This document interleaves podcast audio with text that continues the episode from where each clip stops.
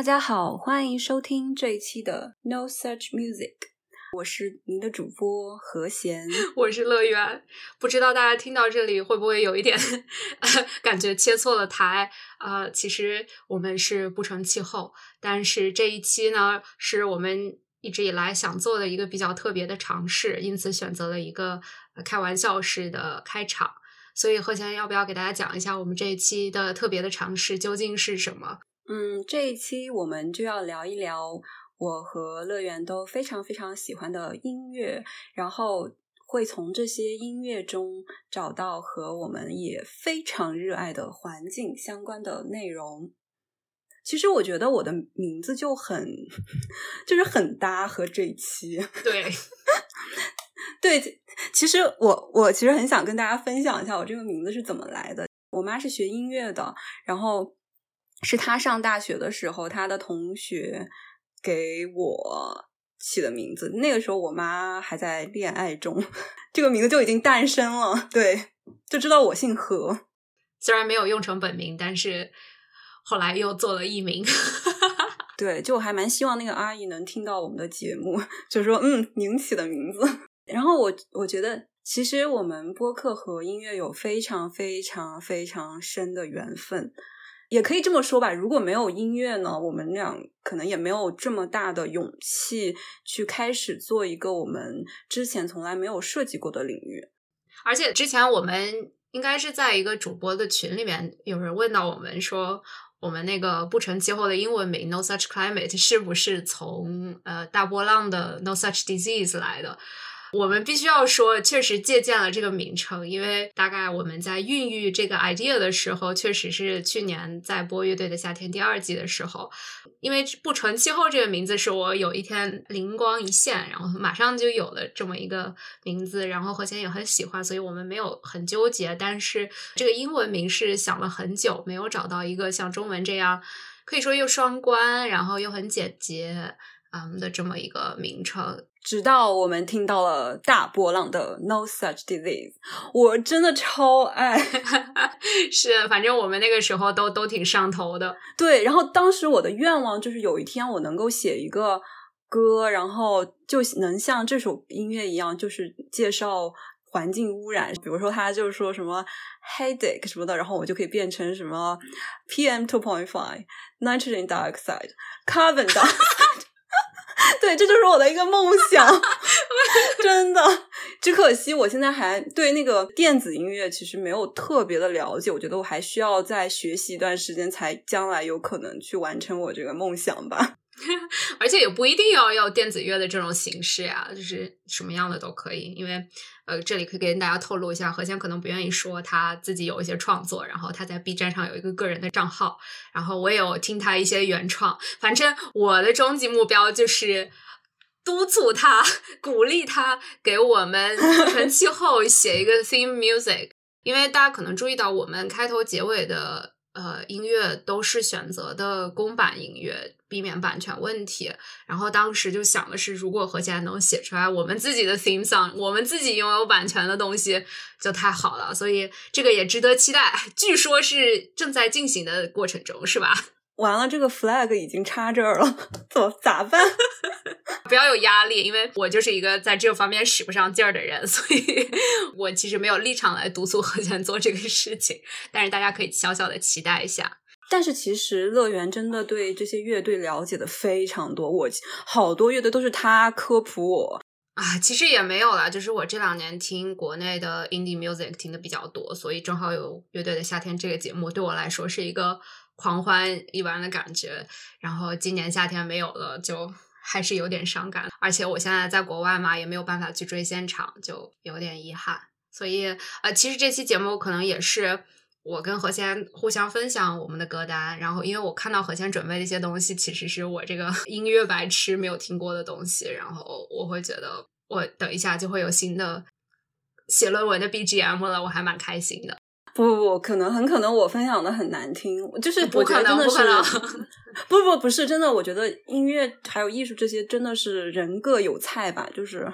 嗯，我不知道，就是只是想分享一下，就是对我有启发的这些音乐作品，然后也不一定大家都喜欢。而且我们分享这个主要的目的也不是就是给大家安利我们喜欢的音乐，对吧？虽然选择的确实是我们喜欢的，对，其实是抛砖引玉。然后我其实准备的试图都是，就是它歌词或者是音乐的意向等动机当中是涉及到跟环境环保相关的议题，然后我可能就借题发挥一下，展开讲讲一些其中的科学的概念，我是这么想的。然后当然和弦准备的又不太一样，大家可以等一下期待一下。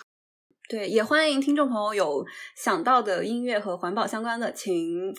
照旧在我们的各个平台下面评论，或者是在微博上和我们互动。所以，那乐园要不要先开始啊？好的，好的。我我我也想补充一下，就是我真的我是一个干活喜欢听音乐的人，所以真的非常欢迎大家跟我分享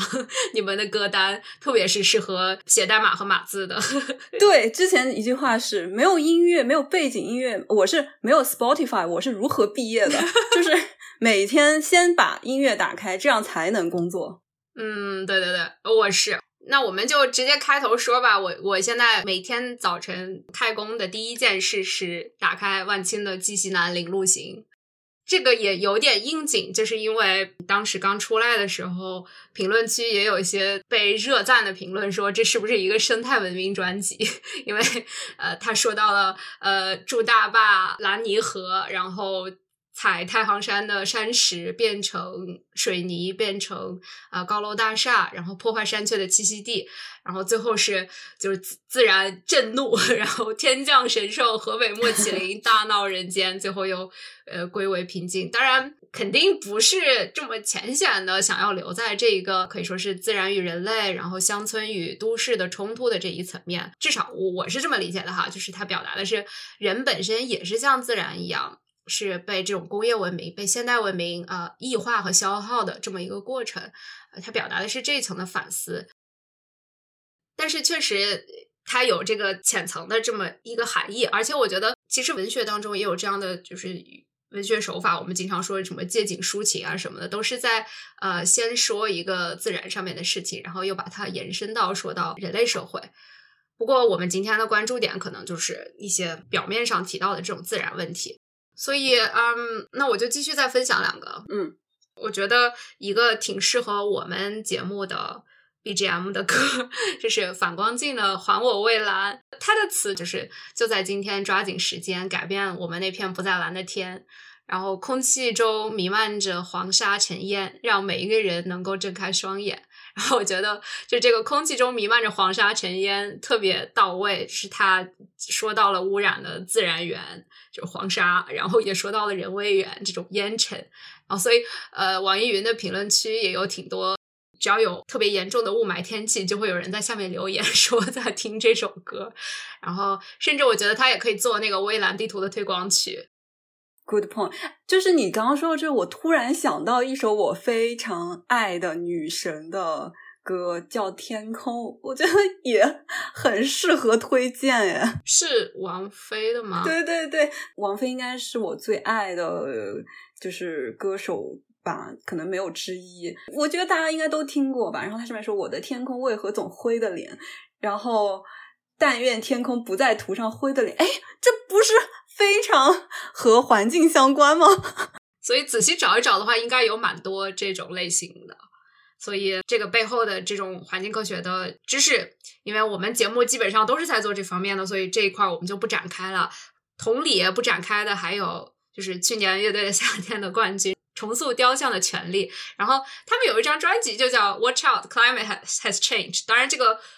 专辑内容跟这个名称并没有什么相关，虽然有一首同名的 instrumental 曲，然后去年在节目上他们还有一首特别受欢迎的歌，就叫 Atmosphere 嘛。然后我不知道何先有没有看 B 站上面的那个乐队的夏天衍生节目，叫呃德国乐迷看月下，简称德夏。你有给我推荐过？对，那个我当时看的就非常的开心，就是又看正片儿又看小小花絮、小彩蛋的那种感觉。然后啊，当时他们在看到这首歌的时候，那俩德国乐迷就是他们还没有听这个歌，就看那个歌名和歌词，因为他那个歌词里边就经常重复一句话，就是 “My my dying atmosphere, it never comes back”，然后就是重复了很多次。然后其中的一个观众 Max，他看到歌名就说：“这难道是一个气候变化歌曲吗？”然后我觉得太好笑了，我就把它截截下来了。当然，呃，不仅仅是中国的乐队有这种，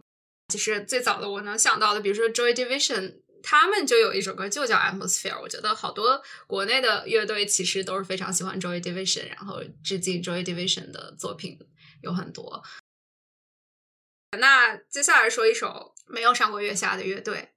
嗯，但是我很喜欢，叫野外合作社，是一个来自南京的乐队。哇，这这个名字听起来就很自然风。对他们有多自然呢？就是他们这张概念专辑的名字叫台风，然后主唱呃应该是。作词作曲也主要都是他，然后叫王海洋，我不知道是本名还是就是呃艺名了。嗯，那说回台风这张专辑呢，他们在专辑介绍里面就写了一句话，就是为什么要取这个名字，然后他们说。卡特琳娜·加缪应该是加缪的女儿，在《孤独与团结》中有一句话：“我总是觉得身处大海之上，在巨大的幸福的中心受到威胁，这是我们创作台风的初衷。台风意味着被动接受且无力反抗。当这种被动感占据着你大部分生活的时候，就巧妙的形成了人们常常诉说的压力。”然后这张专辑中呢，就除了有同名曲呃三首，《台风一》《台风二》《台风三》，然后还有。平流层以下和平流层以上，还有一首叫暖层，好专业哦！我就觉得，我就觉得挺适合展开的。然后最逗的是，因为我有看到资料说，这个王海洋主创他是南在南京读的大学嘛，然后我就想，难道是我该不会是南信大 吧？对对，但是看了一下，不是，他是南航的。那他读的什么专业？那我就不太清楚了。然后我就想。借这个名字展开说一下，因为这个涉及到我们好多大气科学的基本概念呀。就是首先想到的是大气层的这个结构，大家都知道大气层是分层的嘛。然后，嗯，最靠近地面的这个就叫对流层，就是对应的它这个平流层以下这首歌，平流层以下就是对流层。然后对流层的高度呢，它是不固定的，它是越靠近赤道越高，然后越靠近。极圈越低，然后大概是六到十八公里的这么一个范围，平均大概是十二公里。对流层的最底部就是我们上次提到的行星边界层，然后这个高度也是不固定的。我们上次说过，就是我们人类的生产生活都是在这个对流层的最底部。然后对流层很重要的一点就是，它是所有大气的圈层当中密度最高的一层，它包含了百分之七十五的大气的质量。我们常常说的大气中最主要的成分当然是氮气和氧气，对吧？然后，但是，呃，我们节目非常关注的这种温室气体，它其实虽然是一种衡量气体，但是它非常的重要。然后，所有的这些气体基本上都是在对流层当中是最多的。然后，包括大气中所有的水蒸气也都是在这一层。几乎所有的我们熟知的天气现象也都是发生在对流层的。这是因为对流层呢，呃，我们上次也提到这个概念，它有一个温度的梯度。我们上次没有明确的说那个梯度。就是每上升一百米，温度下降零点六摄氏度，这个梯度是对流层中的梯度。然后因为有这个温度梯度呢，因为大家知道，就是较热的东西它是比较轻的嘛，它会往上走。但是呃，我们却有这个温度随着高度升高而下降的这么一个梯度，所以对流层当中对流运动是非常强烈的。这也就是它这个名称是怎么来的啊？对我其实觉得，如果我要是我就。哎，不知道有没有人写过这首歌？那如果没有的话，那我先占个坑，我要写。我觉得这个太重要了吧？这个我们人都在 the boundary layer。我突然想到一点，因为刚才不是说王海洋是南航毕业的吗？哦，对，飞机是对，这个我想说的，就是商业飞机的巡航高度基本上是在平流层当中的，因为平流层它的特点就是。我们刚才说的这种大气的垂直方向运动是非常弱的，它主要是一个水平方向的运动。这个如果大家看呃平流层的英文名 stratosphere，然后这种 stratified 这些词，就是都是一个意思嘛，就是比较水平的。所有的商业飞机的巡航高度基本上都是在平流层，这个一个是因为它这种对流天气几乎没有，然后也避开了大部分鸟的生活空间，所以它是相对于非常安全。当然还有就是因为离人比较远，噪声污染比较小，所以我不知道跟他这个南航就读的经历有没有关系。然后平流层跟对流层一个显著的特点，就是在平流层中，温度是随着高度的增加而增加的。这个的主要原因就是平流层中存在了大量的臭氧。嗯，臭氧我们上一期节目也说到了，它是一个非常有趣的气体。呃，应该这么说，就是它又是一个污染物，它又是一个温室气体。然后，如果它出现在对流层当中的时候，它是一个污染物，是对我们的。身体健康是非常有害的，然后也会引发一些二次污染。但是它在平流层当中作为温室气体，它又是非常重要的，因为它吸收了大量的紫外线，避免这些紫外线直接穿过平流层进入到对流层，照射到我们人身上。因为这个确实紫外线对生物也是有不良的影响的。嗯，所以这就是平流层最主要的一个特点，也是平流层化学基本上都是围绕着。呃，臭氧的一系列化学反应在进行的，平流层的上界大概是五十公里，然后还有一首歌叫《平流层以上》嘛，那平流层以上是什么呢？就是一个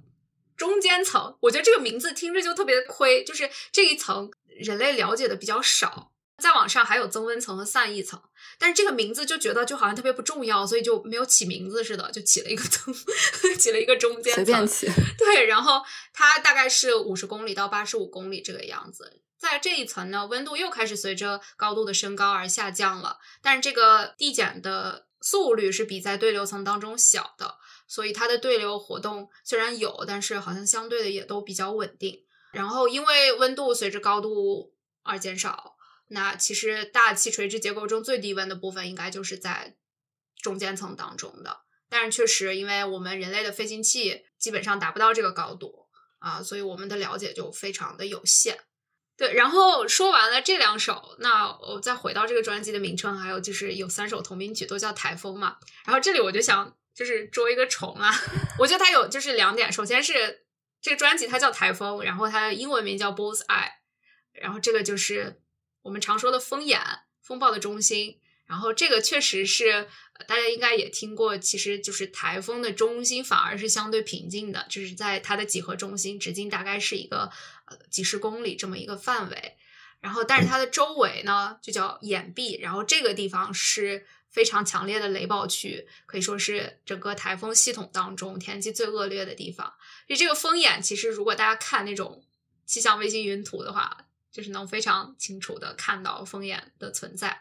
那说回台风，台风是什么呢？这其实大家中学地理也学过，就是它是一个低气压的中心，它是发源于热带的海面，因为温度很高，然后大量的海水被蒸发到了空中，形成这么一个低压的中心。然后因为有气压的变化，地球本身有自转。这种空气也开始旋转起来，然后在北半球呢就形成了这种逆时针旋转的空气漩涡。我们在太平洋西部基本上被称为台风，然后在北大西洋呢称为飓风，北印度洋他们一般是称为气旋风暴。所以这种 typhoon、hurricane、呃 cyclone 其实基本上是一回事儿。所以我当然想捉虫，就是说，因为刚才我读了他们的专辑介绍，然后说。在台风的中心感受到压力，但是这个压力实际上是一个低压的状态，因为大家一般说压力应该是说你就高压，嗯，应该可以感受得到，低压要怎么感受？被吸走？我不知道，这是我在看专辑介绍的时候一些奇怪的想法。当然，这个专辑它不是，它只是借用了这个概念，它并不是只想表达这种 气象学的知识。然后，呃，这里希望也喜欢野外合作社和这张专辑的朋友不要觉得我们。冒犯到了你们，就我也非常喜欢这张专辑，这是我工作的非常喜欢的 BGM 之一，因为它有很大的 instrumental 的部分。哎，但是其实我在思考一个问题哦，就是说，如果在艺术创作中，我们是不是需要把这些科学知识弄得特别对呢？我觉得就是没啥必要吧，就是因为我感觉，比如说很多歌词，其实它都就它可能为了好听或者怎么着的，它不一定语法正确，或者甚至有一些粗口。其实也无所谓，我感觉我们在这里说，只是说一个有趣的事情吧，可能也不算是说，嗯，指出这个问题的那种样子。对对，我是就是在借题发挥，因为我们毕竟还是一个 大气科学的科普节目，开个玩笑。对我很喜欢这张专辑，然后我也想用他提到的这些概念借题发挥一下，给大家分享一些大气科学的基本的知识。然后，嗯，再分享一个的话，就是我们从大气进入海洋，因为我们关心的是地球所有的这些圈层嘛。我推荐的是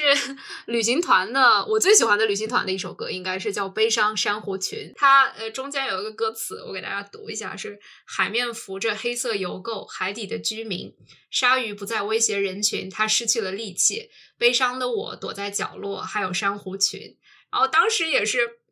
我也看到评论说这是一个珊瑚宝玉歌嘛。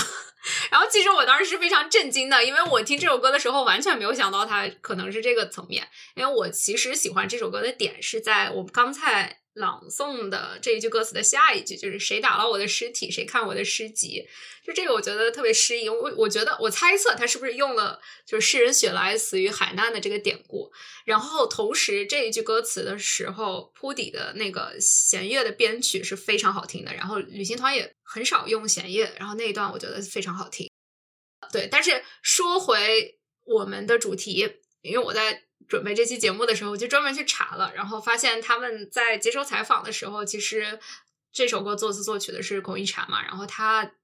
采访的时候说，他创作的时候心里确实有一幅漠视海面的画面。刚才说，呃，反光镜的《环我蔚蓝》可以作为蔚蓝地图的 合作曲。那这个我觉得国内也有一些珊瑚保育的公益机构，然 后我不知道有没有 可以考虑合作一下的空间。哎，乐园，我们是不是应该可以开一个业务，就是给各个环保公益组织或者是环保相关的机构推荐推荐主题曲？我觉得乐园非常适合。没有没有，而且我觉得你是可以直接，你这种有创作能力，你可以直接创作。包括之前就是谭维维，应该也是跟那个 C 阿拉善呃合作过，也也有出一张公益单曲。但是这个我也是今天没有准备，刚刚想起来，所以就就哎，我觉得我想好了，我以后要要出张专辑，叫比如说。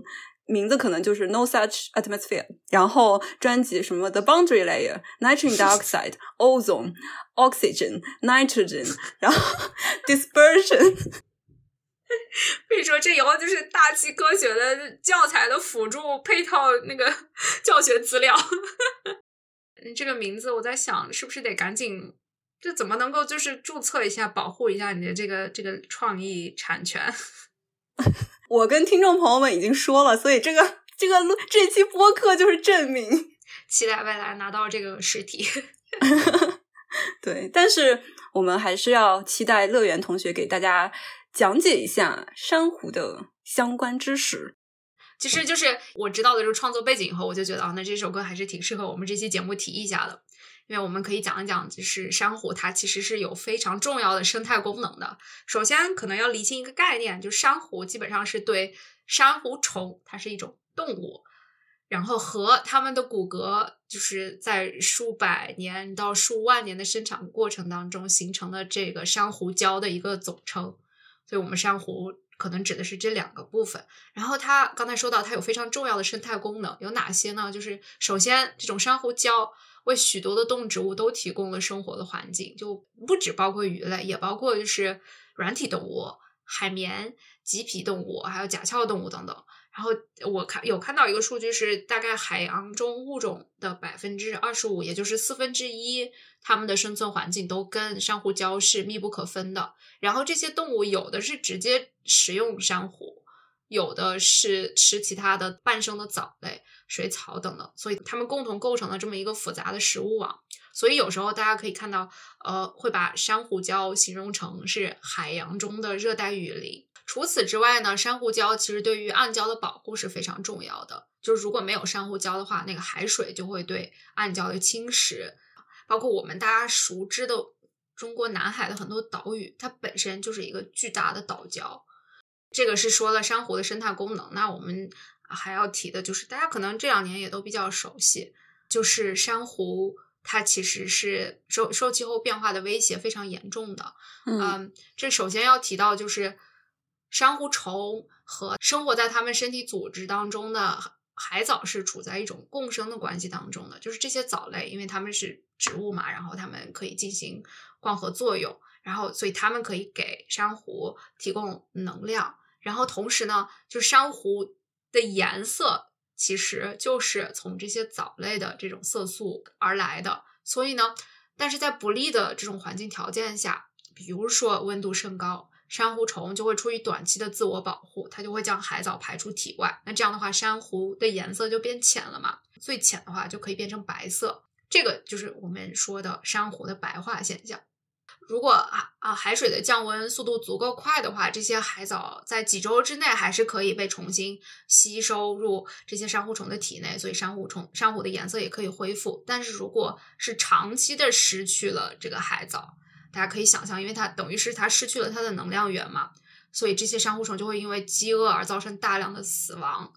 那就是大面积的这种珊瑚的白化，然后它不会再恢复它本来的颜色。那说到珊瑚白化的原因，我们刚才说了温度的上升，那其实还有一些别的原因，就比如说海水中的沉积物的增加，就是海水变得浑浊，然后它可能会附附着在这个珊瑚的表面，影响它进行一些，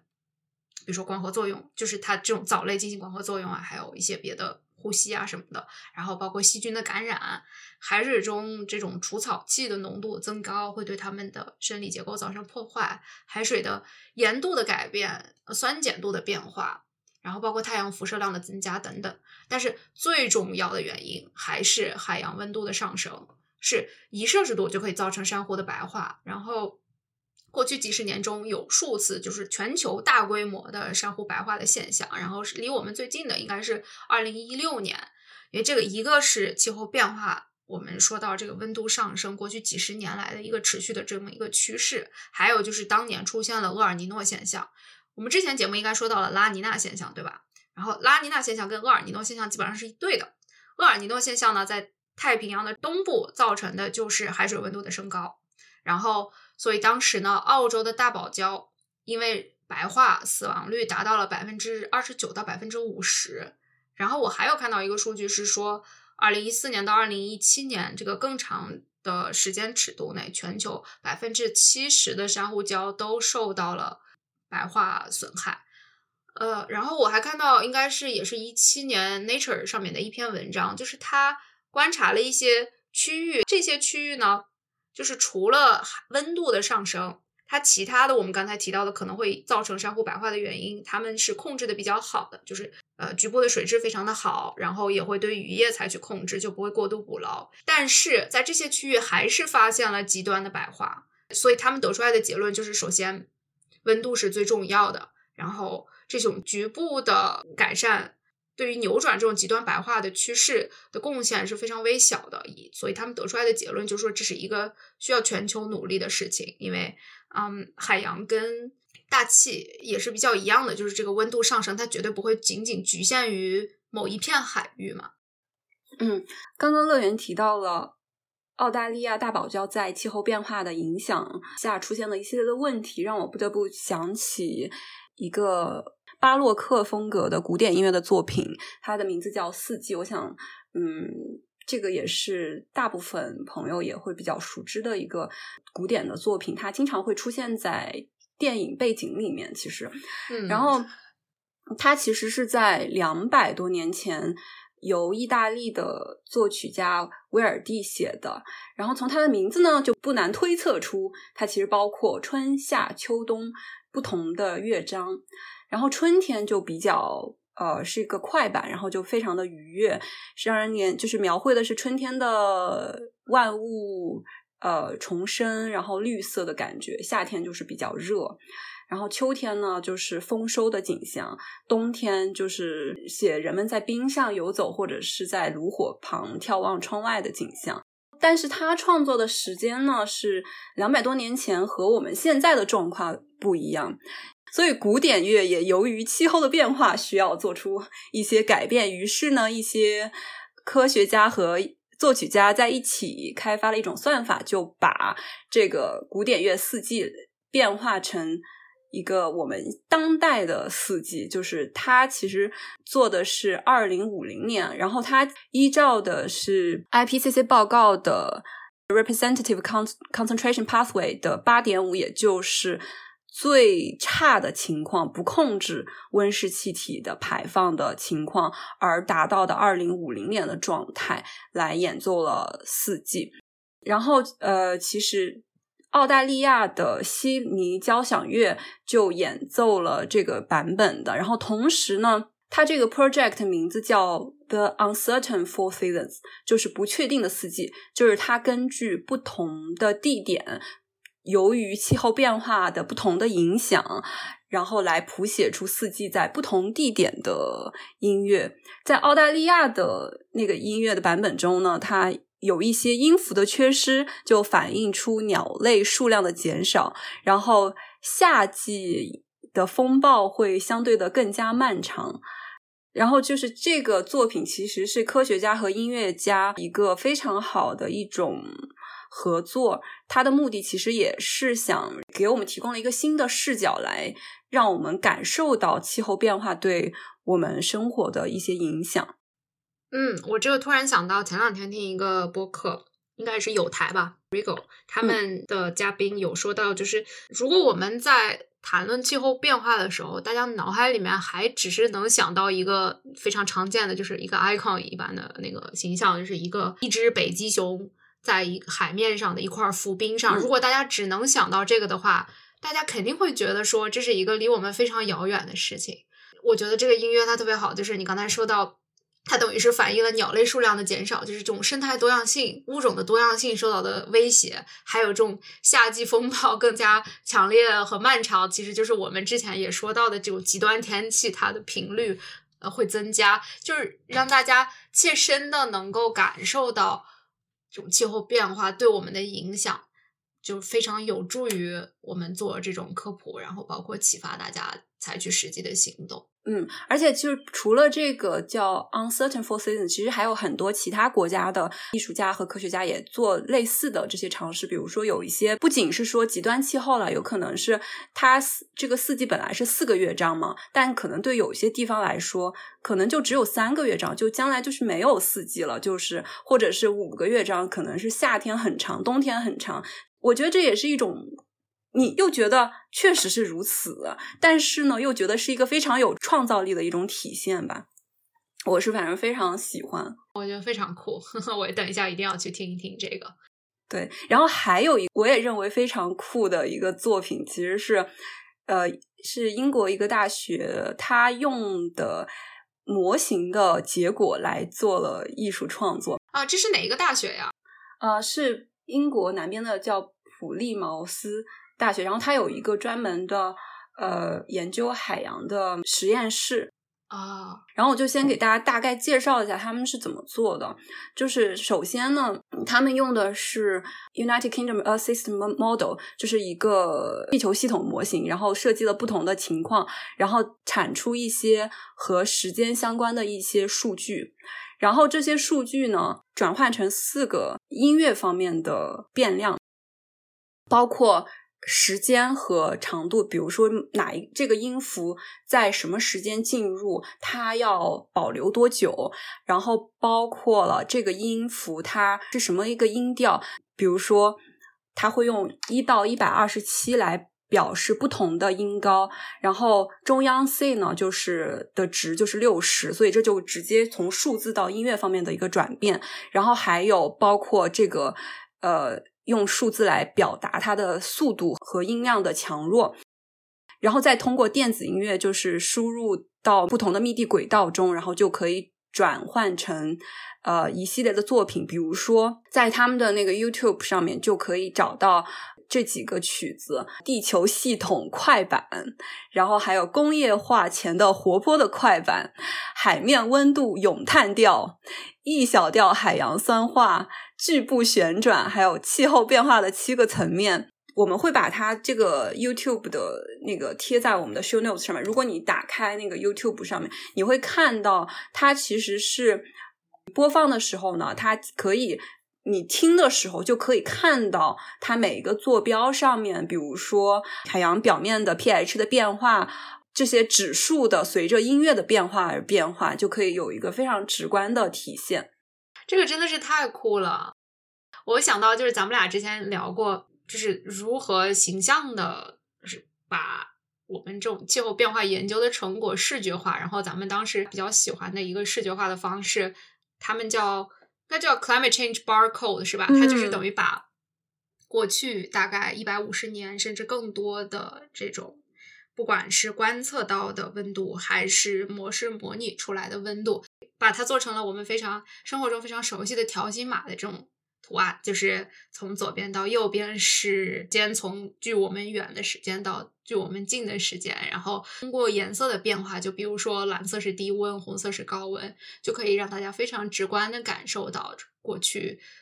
呃一百多年温度变化的这么一个趋势。你说的这个就是在我们说的这个条形码，比我们这个条形码更有趣了，因为条形码这个只是一个视觉的刺激，这个就是一个 视觉和听觉的一个双重的呃利用。嗯，而且就是懂音乐的朋友可能也会觉得这个东西非常的有道理，因为音乐其实也是跟数学有非常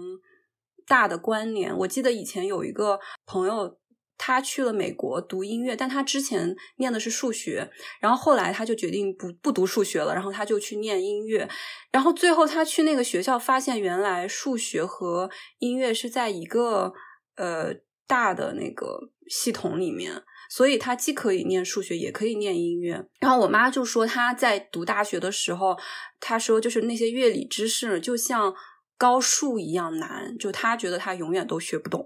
所以就是这个，我觉得好像创造就是这种把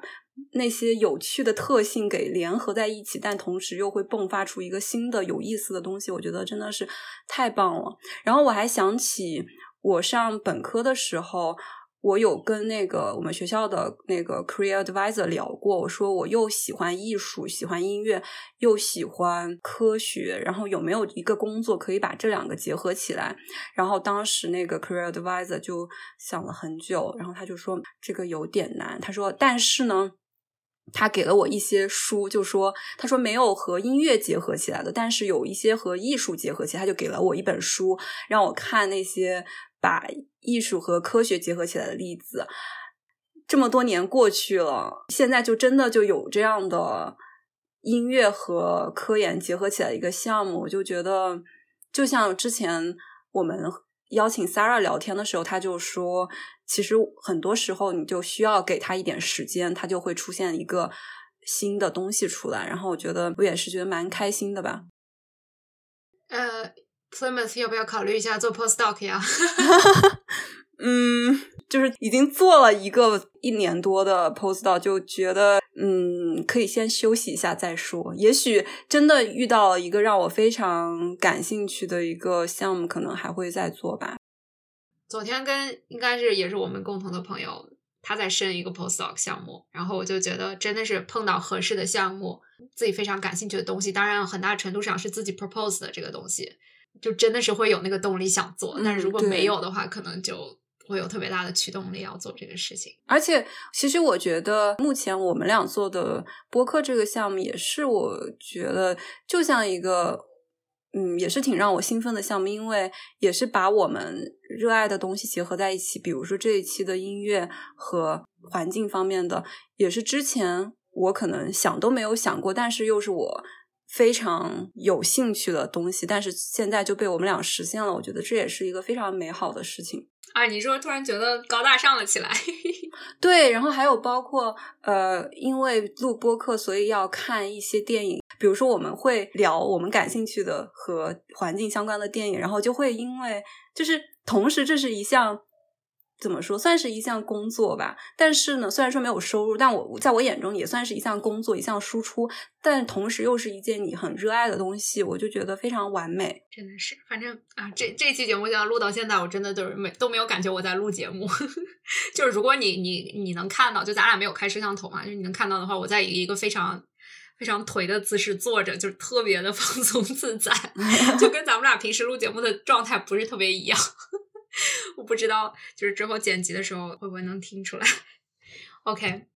那我再来推荐一首，嗯，我觉得跟这个我们现在聊的这个比较一致的，是一首非常轻松愉快的，像童谣一样的歌，啊，叫《森林里的一棵树》，然后它的。作曲是我特别喜欢的民谣音乐人，叫小何。我觉得用民谣来形容他，已经有一点局限他了。他其实年轻的时候做过非常实验的东西，有点那种前卫摇滚的东西也有。嗯，呃，然后，但是我说作曲，就是因为这首歌的作词呢，他是叫阿江茶。我查了一下，他是一个现当代南传佛教中最有影响力的一位大师。嗯然后他也有出版一些譬喻集，然后就有一本同名的，就叫《森林里的一棵树》，就等于是小何，呃，因为小何这两年是习佛了嘛，他整个人都气质完全不一样了。然后他最新那一张个人的专辑《回想》中，其实就有很多这种他取的这种佛经呀，还有偈子呀，然后他自己作曲，然后做成了一种类似于佛歌，但是又非常好接受，就是哇，啊、干活的时候听 也非常好。哎，真的就是我，我其实是是这样的，我不知道乐园你是怎么听。就比如说，如果我起来比较困的话嘛，然后那我可能会听比较呃燥一点的音乐，然后让我清醒。但是有的时候你又想要思考问题，那么我觉得呃，像我之前说的那些古典音乐，或者是一些轻音乐，或者是佛教音乐啊，就是比较适合在那个时候做。我觉得就是不同的状态，你需要不同的音乐来满足你。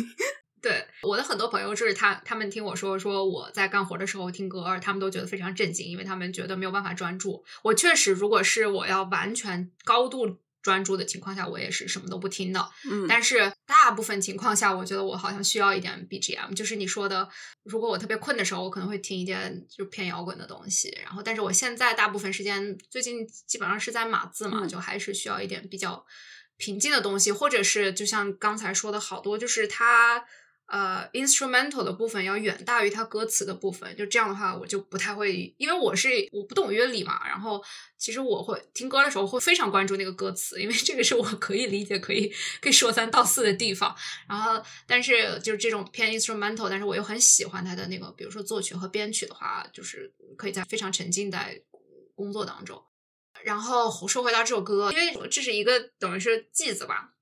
就非常简单的歌词，叫“森林里的一棵树，有叶子，有花，有果实，鸟儿来觅食，风儿来筑巢，小松鼠在叶子下睡觉。清晨、黄昏，刮风下雨，森林里的一棵树，不需要知道自己是一棵树。”然后这首歌除了小何的版本，还可以给大家推荐一下，就是安娜。呃啊，我很喜欢他们。是何月的妻子，对安娜和何乐队的版本，就何乐队就是我所有喜欢的民谣艺人的人的集合，就是张伟伟、郭龙、那个万晓利、小何这帮人，啊、真的，这个这个版本非常的好。对我，我想说这首歌，我当时犹豫就是要不要说这首歌，因为就是它跟我们的主题有没有什么关联呢？我想到就是我们可以展开说树的生态系统服务，就这是一个这两年也不是这两年，就是最近大概二十年左右比较火的一个概念吧。其实我们刚才说到珊瑚，说到它的生态功能，然后这里又新引入了一个概念叫生态系统服务。这个定义呢，其实就是指的是人类可以从自然环境和健康的生态系统中，嗯，或直接或间接谋取的这种福利。这个概念更早的时候就被提出了，但是它普及主要是在零五年的时候，联合国有发起一个叫做“千禧年生态系统评估”这么一个涉及到全球可能有上千位科学家的这么一个报告，然后他们将生态系统服务分成了四种，就是供给。给我们提供一些物质，比如说食物、水，然后支持就是像给我们提供生存空间，然后调节就是比如说调节空气质量、土壤肥力的自我调节，然后预防洪涝灾害。最后一个是文化的生态系统服务，也就是说一些非物质的效益嘛，比如说呃，其实跟我们这期节目有点像的是。是激发这种美学上的灵感，还有就满足人的一些精神需求，就是这四大类的生态系统服务。然后我我们再回到这个歌词的话，其实它也说到了树的生态功能，是给这些像鸟儿啊、蜂儿啊、小松鼠 提供它们的生存空间。然后其实对于呃人来说，它也有非常积极的生态系统服务。然后这个概念，其实我我想说的就是，我明白这个概念。它提出的目的在哪里？因为我们经常说环境保护的一个问题，就是它是一个负的外部性，就说你造成了这些污染，但是没有为它付出经济上的代价。而如果我们推广这种生态系统服务这个概念，分析自然的生态系统服务，赋予它经济价值，就可以让更多的人知道，就是我们破坏生态系统会产生的。相应的成本，然后损失的这种经济价值，可可以说是为决策者提供一个决策上的指引吧。然后我有看到一个数据，就是二零一四年的时候，应该是联合国粮农组织他们的一个估算，全球生态系统服务的价值估测为一百二十五万亿美元。但是我特别想说的就是，包括是这首歌的歌词给我的一个想法，因为他说，森林里的一棵树不需要知道自己是一棵树。就是我有时候在想，就是是不是随着我们这种环保的观念的进步，我们是不是会进入到一个新的阶段？就是我们不再非常的关注这个东西的经济价值，我们保护它，就是因为它本身就存在在这那里，所以它就有它的保护价值。我不知道。呃，就是好像是一种，呃，非实用的或者是非功利主义的自然保护观念。我不知道我表达的清楚不清楚，你有没有 get 到我的意思？我其实之前有也有看研究，就是说，就是给这些 ecosystem service 赋值，就是说，它我们要评价它多少多少钱，每一个都根据它的功能，然后标个价，然后再如果我们破坏它或者是怎么样，就嗯，大概罚多少钱之类的这种思维系统。就是我的感情好复杂，一方面我又觉得这有可能确实是一种我们保护自然的一个好的方法，但是同时我又觉得我们的社会是不是有一点点所有的事情都和经济和钱有关？如果没有经济价值，没有钱作为一个标准的话，好像它就是一无是处，它就没有意义了。我觉得这有一点点让我觉得很可怕，而且觉得就是好像生活中方方面面好像都是朝着这一个方向在发展，就是所有的东西都以钱平。但是实际上，我个人觉得很多美好的事情其实是不需要用钱来衡量的，也我不需要花钱去买它，然后钱也。没有定义的作用。同意。其实我想到刚才说到的生态系统服务中的第四种，这种文化上的服务，实际上我就在想，这个到底怎么估值呢？对，我还是挺好奇，所以我之后可能会再翻回去看一下这个研究到底怎么算。就是我觉得，呃，它能包含这种文化上的、精神上需求，是一件非常好的事情。因为我们都知道，就是如果我去了大自然中，我确实身体和精神上都会感觉更加舒适、更加开心。但是我总觉得这种给所有的服务一个价格、一个价值的这个思维，是一件我个人比较反感的事情。就好像说，比如说，假设两个人在谈恋爱，然后。呃，一个人给一个人提供就是照顾他，然后说，嗯，那我要给这个照顾提供一个价值。我觉得可能是一件有效的事情，但是在我内心感性上面，我有点不太喜欢。然后，其实第二点，我们说保护自然，我就想到了一个我非常喜欢的艺术家坂本龙一说的一句话，他就说。嗯，他说有一句话是这么说的：人类要守护大自然。论述环境问题时，经常会引用这句话。然而，我认为这几乎是一个错误的想法。人类加诸在大自然的负担，一超出大自然容许的范围，受害的当然会是人类，伤脑筋的会是人类而已。大自然不会感到任何困扰。看到大自然的雄伟强大，会觉得人类实在是不值一提。生活在那片冰川与海洋的世界时，不断让我感受到人类是多么的微不足道。我甚至也觉得人类或许已经没有存在的必要了。对，我觉得这个就是经常，甚至有时候你会在一些互联网上的气候变化怀疑论者，他们的论据是说，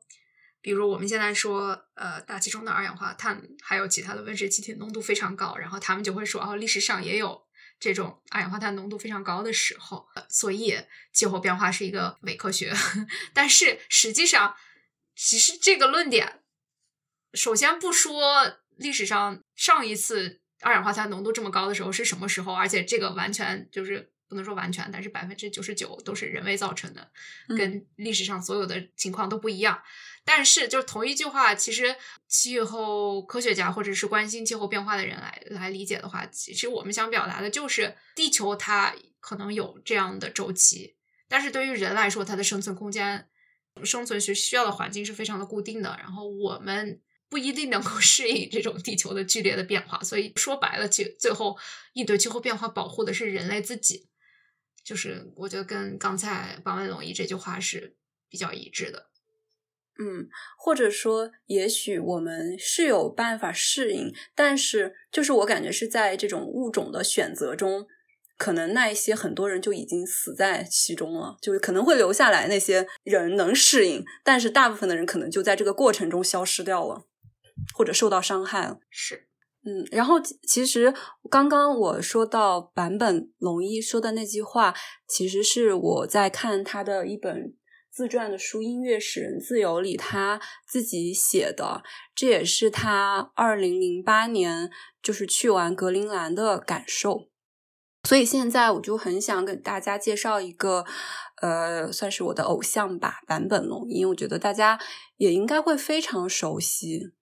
我比较熟悉那种电影配乐，就是比如说《Merry Christmas, Mr. Lawrence》，还有《末代皇帝》的配乐，是吧？哦，对。但是我更想聊一聊他在环境和自然方面的一些工作。嗯，他其实做了很多这方面的项目，可能并不是那么的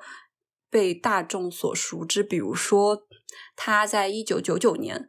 就已经创造出了歌剧《Life》，其中有很多包含环境方面的议题。所以，我觉得他也算是一个对环境保护方面有超前意识的人。因为那个时候，想九九年。的时候，我感觉我可能上小学吧，就完全就没有这方面的意识。然后，呃，两千年的时候呢，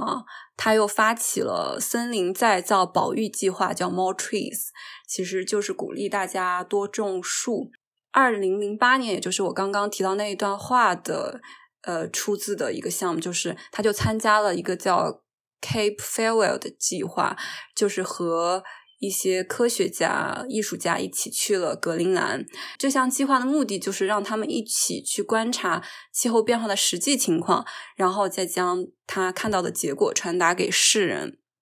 之后还有两个非常有意思的展览，就是在二零一三年的时候，一个是坂本龙一和高谷史郎的一个展览，叫 World State One，它是会让你不断的听到水滴的声音。就是主要是根据这个来做的展览，然后还有一个是 Forest Symphony，是设计了一个测量温度、湿度、亮度的一个设备，然后来捕捉树木周围环境的变化以及树木产生的生物电势，然后从而让我们关注森林。但是其实我还对它的。一个重要的感受就是在看他的纪录片《坂本龙一曲中》的时候，他就是会在森林里录一些，呃，就是各种各样的大自然的声音，然后会在冰天雪地里录这些声音，然后最后把它用在自己的作品中。我觉得就是非常有意思。然后他在另外一个可能对。大家印象比较深刻的，但不一定知道是他的创作，就是有一部二零一五年的一个电影叫《荒野猎人》，然后他就参与了《荒野猎人》的配乐。其实那个时候在做那个配乐的过程中，他已经得了喉癌。然后那个导演就跟他说：“我需要你来配乐。”然后他就说：“哎呀，这个导演我非常的喜欢，好吧，那就做吧。”然后他就花了半年的时间，然后创造了这这个音乐。我觉得他的音乐给人的感觉也和这个电影的感觉非常的契合。然后可能也是因为他自己也在经历痛苦的那种感觉，他就经常我看在他的纪录片中，他经常就是。在录制的时候就会咳嗽，就会吃药，就是非常非常的痛苦，然后还努力的去完成这个作品。然后，其实我最最想给大家推荐的一个专辑是叫《异步》，也就是纪录片中曲中记录他创作的过程，是在二零一七年三月发布的一个专辑。这是他就是自从二零一五年得喉癌康复以来的第一张完整的个人专辑。专辑的创作非常的就是实验性，就不是像他对以前我们熟知的那些电影配乐中那么样的易于让人理解。然后他比如说用了呃经历过海啸的钢琴的音色，完成了很多的音乐制作，然后还有一些从我们平时生活中、街道中或者是自然中采集的声音来整理而完成的这个作品。然后其实我觉得这个专辑也挺适合在工作的时候。呃，来听，就是我今天在准备 准备我们今天的这个这一期的时候，其实就是一直在听这个这张专辑，我非常非常的推荐。今天下午干活的 BGM 有了，对，其实我觉得坂本龙一给我的一个很大的启发就是，这也是我。有一次见过一个另外有一个打击乐的艺术家，他们俩给我共同的启发就是，其实艺术的创作、音乐的创作、艺术的创作不一定要你就会弹某一个乐器，不一定要你就会画画，像我们传统理解的那样，不一定要你就要去接受某种。呃，专业的训练，其实我觉得艺术是人和灵魂的对话。每一个人都有他自己的表达的方式。我觉得真正的艺术家是，你给他任何东西，给他一片树叶，给他一堆垃圾，给他一些废物，他就能从这些你随手可以拿到的东西、随处可见的东西中，变成一个美丽的作品。就像坂本龙一，他平时在街上采集这些声音，然后也像我之前参加那个活动那个打击乐，他给我们创作的音乐就是我们用筷子和木棍，然后来创造一些噪音，然后我们都躲在橱柜里，就就是让别人进来以为都是一些鬼，就是艺术其实是呃非常有想象力的东西，它可能。甚至比科学让我觉得更加怎么说？我觉得它其实就是突破了各种局限，它是一个可以有天马行空的、任何包容万象的一种东西。然后我觉得也是非常有价值。所以从坂本龙一和很多有著名的艺术家中，我学到的就是：你的生活就是艺术，你的一言一行，你的所有的东西都是你的创作。然后同时，我又想到，其实对于大部分人来说，就是做环保也是一样的，并不是说你需要接受某种教育，或者是你需要得到某一个学位，你才能做环保，也不是说这就是政府或者是某些特定人的事情。环境就在我们的生活中，所以我们每天和环境互相作用，我们每一天的生活也是一个。改变环境的一个过程，所以我是觉得每一个人都可以参与其中的。对，就是因为做这个播客的缘故，我跟何贤也嗯有热心听众把我们拉进了国内一些践行零废弃生活方式的小组。嗯，然后我有看到那个小组的成员平时分享了他们生活中的一些一些小窍门，然后我觉得真的是做的比我们好太多了。就是你说的，我们不需要有太多专业的知识，就有时候有一种朴素的这种保护自然的观念，然后爱自然的这种心理。嗯，然后乐园要不要给大家介绍一个他比较喜欢一个音乐家？最后我想说说声响乐队，因为大家不知道有没有这种感觉，就是我前面分享的一些东西 是有一点点好像是牵强了，就是在借题发挥，但是。声响乐队是一个真的一直以来关注环境议题的这么一个乐队。我不知道大家熟悉不熟悉声响乐队呢？它的主唱，然后作曲，包括吉他和乐器的演奏是林生祥。然后他经常跟他这么多年以来的搭档作词的呢，是一个诗人，同时也是一个社会活动家，叫钟永峰。然后声响乐队的前身呢，就是交工乐队。交工乐队的成立的背景。其实就是的，呃，上世纪九十年代，嗯，在台湾非常轰动的叫反美农水库运动，就是当时当局计划在高雄市美浓区新建水库，然后以解决就是台湾南部工业化发展的这种用水的需求，但是遭到了地方人士的强烈反对啊，他们有一些论据就是涉及到地质安全，然后生态环境，还有包括文化遗产，嗯，这个就是要说到美浓呢是。保存着台湾当今最为完整的客家文化，然后林生祥、钟永峰本人都是客家人，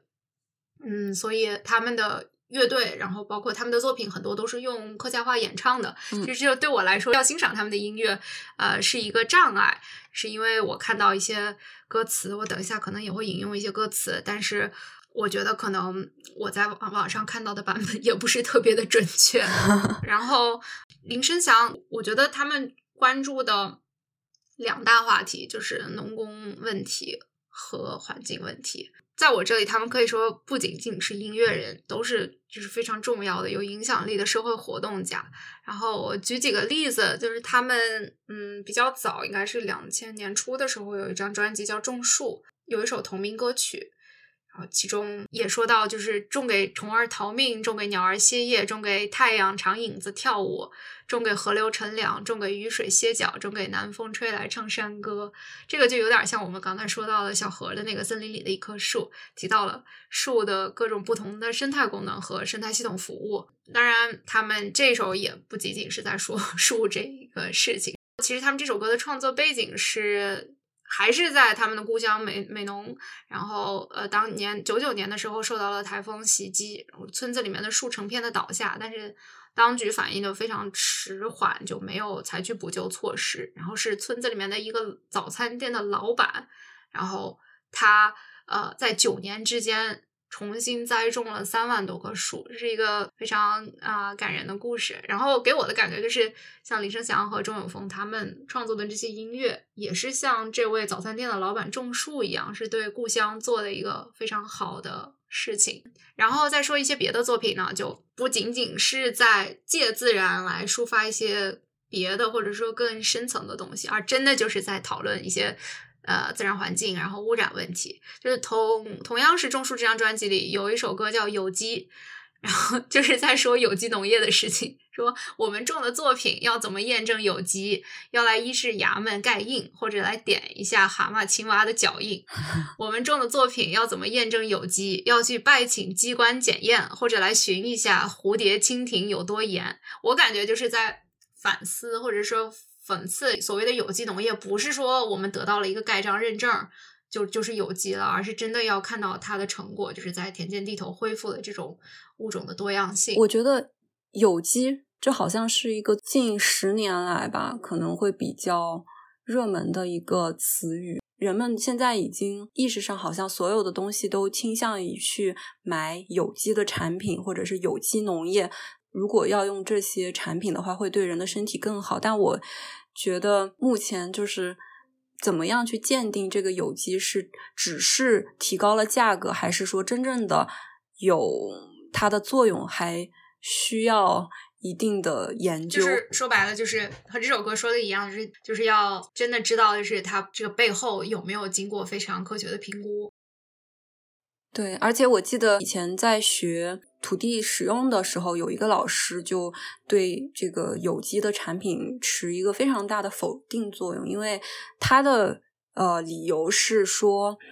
因为比如说你种的作物，你这一片土地是有机的，你不去加一些化肥，也不去用农药，那么你可能就会有得到。所谓的有机的产品，但实际上整个自然是相互连接在一起的。如果你隔壁的土地，或者是你周围的土地都是有污染的话，那么你们你怎么样保证你那块土地是完全的有机呢？我近期没有再去查这个问题。这个老师是在。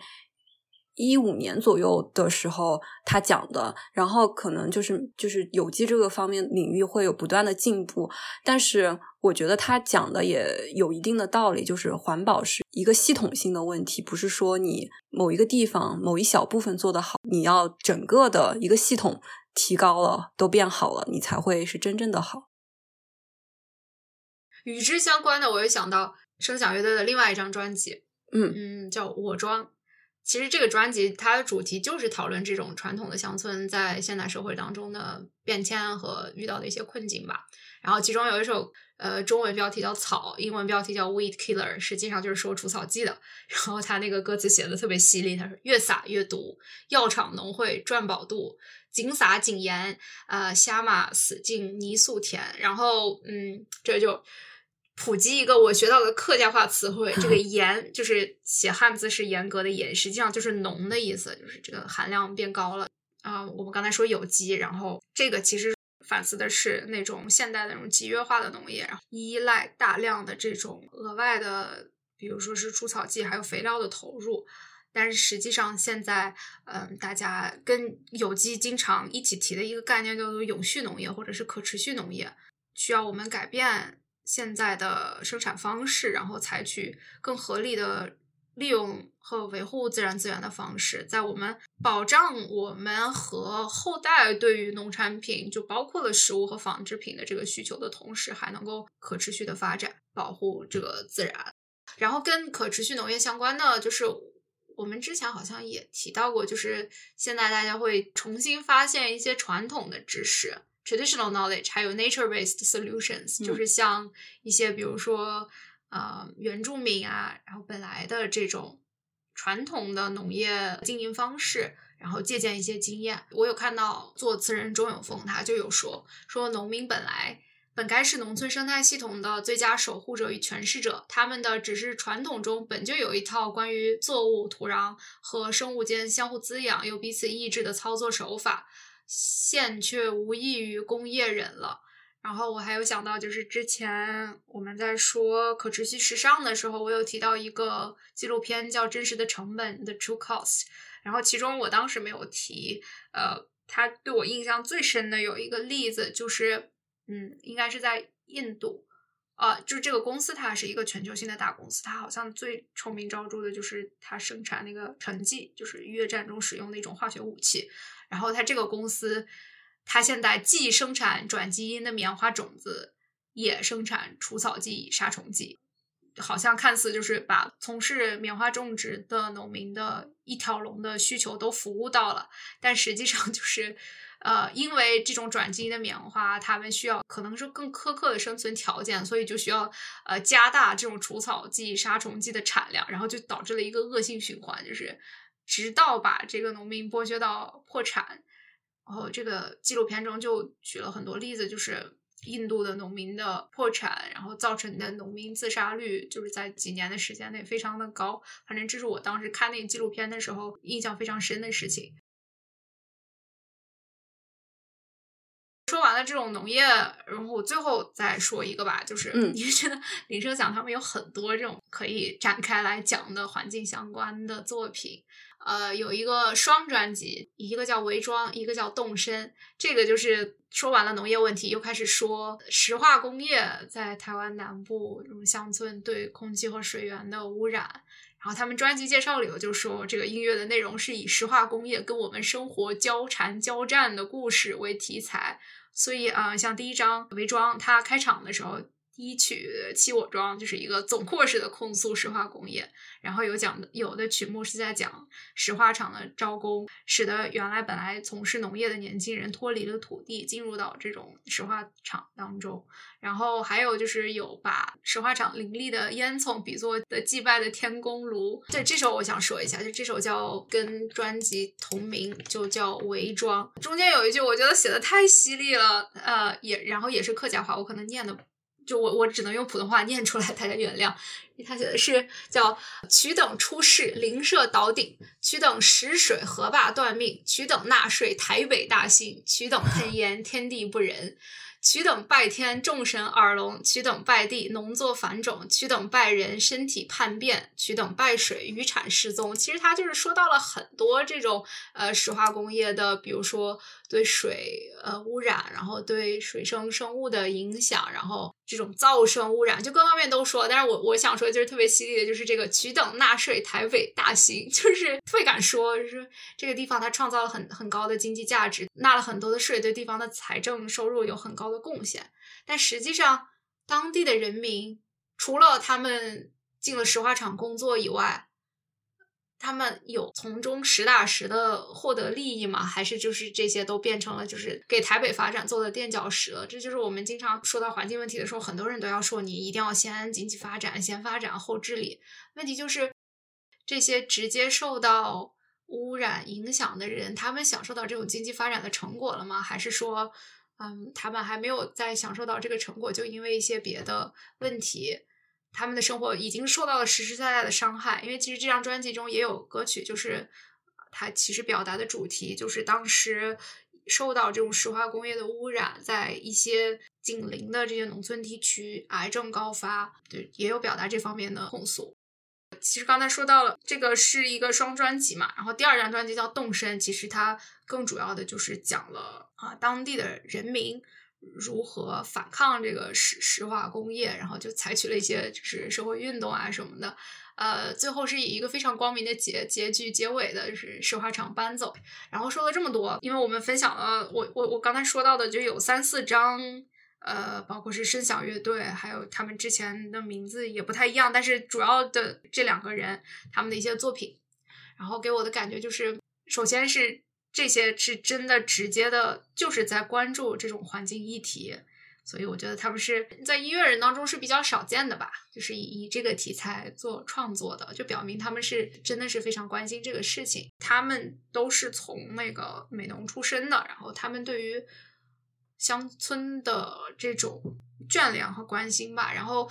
就是让我觉得，就是民谣倡导一些自然啊、乡村的时候，要不就是一种旁观者的，然后再看一个像世外桃源、乌托邦一样的这种艳羡的感觉，要不就是有一种外来的，呃，甚至是有一点高高在上的，就是觉得落后或者是怎么样的，有带着一种嘲笑或者贬义的，呃，给我的感觉就是他们就是。在说，我关心，这是对我来说非非常感动的一个事情。就是虽然我也听不懂客家话，我要看歌词才能明白他们在唱什么，但是这一点我觉得是可以穿破歌词，还有就是音乐的障碍，然后直抵人心。嗯，乐园和我们提到的这些音乐人、艺术家，他们其实有一个共同的点，就是也许他们的初衷并不是像我们，就是对环境感兴趣，他们可能就是对这个社会、对人感兴趣，所以才会有这些作品。然后同时，它就反映了其实现在这个社会对环境是个非常重要，环境议题是个非常重要的议题。我觉得像这样的艺术，我觉得是可能几十年之前的音乐艺术和几十年后的音乐艺术的不同之处，可能也表现在这里吧。就是有一些艺术是随着时间的变化，它都不会变，它的影响力都不会变；但有一些艺术可能是随着时间的变化，它会产生一些新的东西。我觉得好像这些嗯作品都有一些这样的意思。然后在这一期的最后。我们要感谢两位特别的听众，是王女士和 白女士，因为他们大概是这个播客的最早的听众。然后还有一点就是，没有他们就 literally 没有我们这个播客。乐园要不要来解释一下原因？对，大家应该听出来了，我们录制的今天是母亲节，然后借此机会。嗯，想要感谢我们两位的母亲，然后确实他们都在我们的播客准备过程当中提了很多的意见，包括就是啊，在早期的时候，我有跟我妈妈说，播客评论区没有人留言，但是平台又特别希望，就平台推荐的其中一个参数就是这种评论区的活跃情况，然后我妈就特别努力的在不同的平台 留言，就是每一期节目她都会提。嗯，那也祝大家所有的母亲母亲节快乐。然后希望大家喜欢我们的这一期尝试。我觉得，反正我是收获了今天下午 工作的 BGM。然后，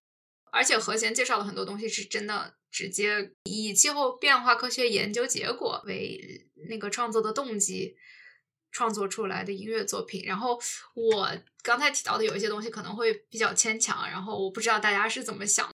喜欢不喜欢我们这种展开一点的方式，然后就是也希望大家在评论区多多跟我们互动，然后分享你喜欢的音乐。对，然后我还最后想说一点，就是我自己一直都是又喜欢音乐，然后又喜欢科研，然后又喜欢其他，就是爱好很多，但是我。由于学校的体系的原因，没有很容易的去选择音乐，因为就是在我这里的传统的观念是，大家都是要规规矩矩考正常的高中、考大学，所以我最后就是算是被选择的选择了我最后从事的科研专业，但也并不是说我不喜欢它，我也喜欢它。但是其实，在本科的时候，我有过纠结，就是我要是要做音乐、做艺术，还是要搞科研？因为我知道我自己很喜欢音乐，然后我也觉得这辈子永远都离不开音乐。我也在刚刚在播客中也提到过，就是我有跟学校的 career advisor 聊过这个事情，一直都没有答案。一直到我读到一本书叫《Still Like an Artist》。然后他就是说，不要丢掉你的任何一个部分，你就是喜欢音乐、喜欢科学、喜欢什么，你的结合体，这才是你。你不要放弃这任何一个事情。就是他说，人生就是那种 connecting the dots，就你做了这件事，做了那件事，然后回过头来，你可能会发现他们之间的联系。我觉得这一期就有让我有这种感觉，而且。博士的时候，我有参加一个活动，他需要的申请就是说，你既是热爱科研的人，你既是科学家，你同时又是喜欢艺术，或者是你是一个呃艺术家，同时又热爱科研，是一个制药就是罗氏他们选出，就是你要去参加这个申请，然后我就去申请了，我就把我我的科研背景以及我所有录的歌全部都给送给他们，然后我去了之后，我就才发现这个这件事情就是。为了我这样的人而产生的，而且我遇到了很多跟我一模一样的人，然后我就觉得这是一件非常美好的事情。然后今天录制这个播客，我也有这种感觉，以及包括我看到之前呃我说的那个用模型的数据来做音乐的这个科学研究，我也有这样的感觉。所以，如果听众朋友有这种需要选择我热爱的 A 或者热爱的 B 的事情的话，我觉得不用。放弃任何一个事情，这些都是你爱的。然后你热爱了这么多，让你变成一个非常特别的人。我觉得可能就是关键是，呃，如果能找到这个 A 和 B 之间的关联交集，然后这是最好的了。我之前看那本书的作者是这么说，他说你其实不用去找到他们的关联，你只要让他们自己和 let them talk to each other。让他们自己在你的潜意识中互相联系，因为它存在在你这一个人的身体中，就说明它有某种程度的和谐。你的存在就证明他们之间有着某种程度的上的关联，所以你不用去刻意的去寻找一个答案。嗯，那好像就是我现在的状态，因为我也是，就像你说的，我关心的话题比较泛，但是我经常会觉得，就是我会花生活中会花一些时间在这些不是跟科研工作相关的事情上面。啊！但是我时不时的又会感到焦虑，就是觉得我这个时间浪费掉了。但是大部分的时间，我就会觉得说，我做这个是对我的心理健康是一个非常积极的事情。但我还是会觉得遗憾，就是说这两个东西要是能结合在一块儿，我是不是就能，呃，比如说促进我的科研，或者是我对这种艺艺术的爱好，我也是不是可以更进一步，不仅仅是停留在呃爱好者的这个方向呢？但是你说了以后，我也要去读读这本书，可能就是保持一个现在的状态就可以了，我也不需要去刻意的去追求什么。你刚刚说的那个作者刚好有提过，他说这个叫 productive procrastination。他说你用来 procrastinate 的事情，有可能才是你真正就是可能才是在你生活中非常有意义的部分。而且他说，爱好就是你只给你不会不想要去索取，你只要做它你就开心，而不一定需要用它来给你带来什么东西。嗯，我觉得这些都让我非常有启发。那我们就在这个非常积极的 note 中结束今天的节目吧。然后希望大家喜欢我们这个新尝试，谢谢大家，拜拜。